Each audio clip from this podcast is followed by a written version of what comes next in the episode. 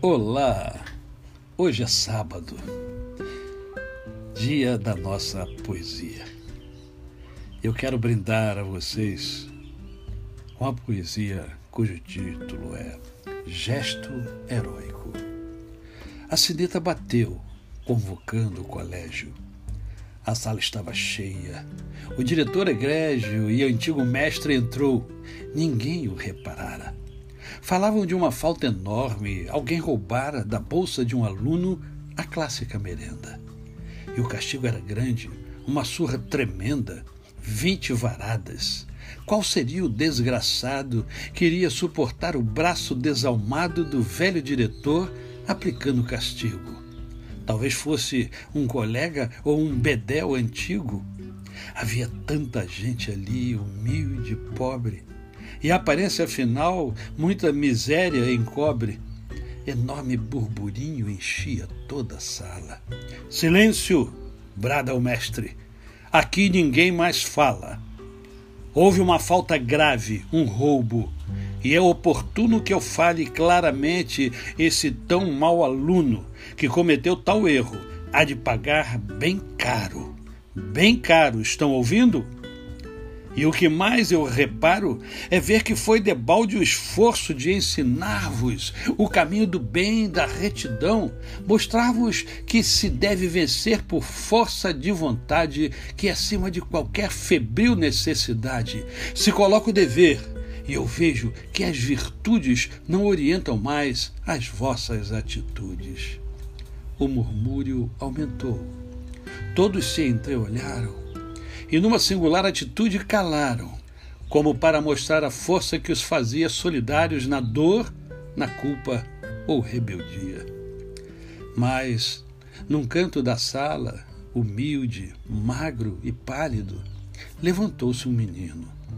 O seu aspecto esquálido, bem claro, demonstrava a miséria sem nome que lhe vidrava o olhar nas convulsões da fome e no gesto de quem se vota a um sacrifício.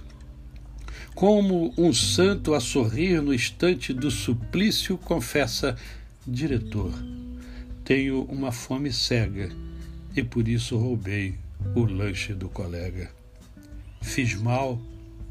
Ninguém tem culpa. É verdade o que digo. Estou pronto, portanto, a sofrer o castigo e seguiu cabisbaixo em direção do estrado em que todo faltoso era silenciado. E o velho diretor lê o código interno. O aluno quer roubar um lanche ou um caderno. Nas costas levará vinte fortes varadas.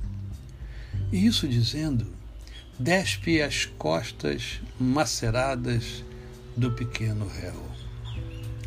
Vibra o primeiro açoite, um gemido se ouviu como um grito da noite. Outra pancada estala, as pernas do garoto começavam a tremer dentro do calção roto, e o seu olhar voltado ao, ao azul da imensidade parecia implorar um pouco de piedade. Em uma onda de horror, de revolta e protesto, brilhava em cada olhar, vibrava em cada gesto. Nisto, um jovem robusto e com porte de rico ergueu-se resoluto e disse: Eu vos suplico que permitais, Senhor, que eu sofra o seu castigo. A merenda era minha e ele foi sempre amigo. Mas se é lei, que se cumpra a lei e sobre sobranceiro seguiu para o lugar do pobre companheiro. Tirou o paletó, curvou-se, resignado, e deixou que o castigo em si fosse aplicado. Quando, costo, eh, quando soturnamente a última vergastada estalou como com um ai na costa ensanguentada, do inesperado herói, o pequeno poupado, soluçando, abraçou seu protetor amado, beijou-o humildemente e disse-lhe baixinho, num gesto fraternal e cheio de carinho: Foste o meu salvador, meu nobre e bom amigo. pois sofreste por mim as dores do castigo, que mereci, bem sei, mas não aguentaria, dada a minha profunda e crítica anemia. Fui culpado de tudo e nunca o desejara. Suplico-te, perdoa a minha ação ignara. Eu saberei ser grato ao bem que me fizeste implorando ao Senhor a proteção celeste sobre ti e o teu lar, na certeza que o mundo será em tua vida um roseiral fecundo, pois onde eu me encontrar, exaltarei estoico o sublime esplendor desse teu gesto heróico. Nós somos neste mundo uns míseros culpados, criminosos, infiéis, e cheios de pecados. Roubamos nosso irmão, o próximo enganamos, perseguimos o justo, o transfuga exaltamos, e tudo o que é de mal fazemos sem piedade para satisfazer nossa perversidade.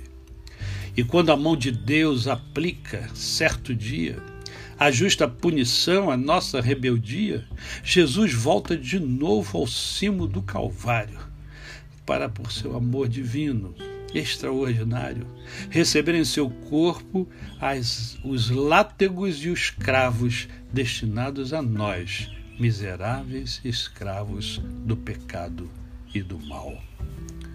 Por isso, ó Mestre amigo, que sofreste perdoando a dor do meu castigo, recebe o meu afeto humilde e mais sincero e a minha gratidão profunda, pois te quero exaltar em meu ser e em toda a minha vida, nessa consagração de uma alma agradecida, que vê no teu amor e em teu suplício estoico a glorificação de um sacrifício heróico.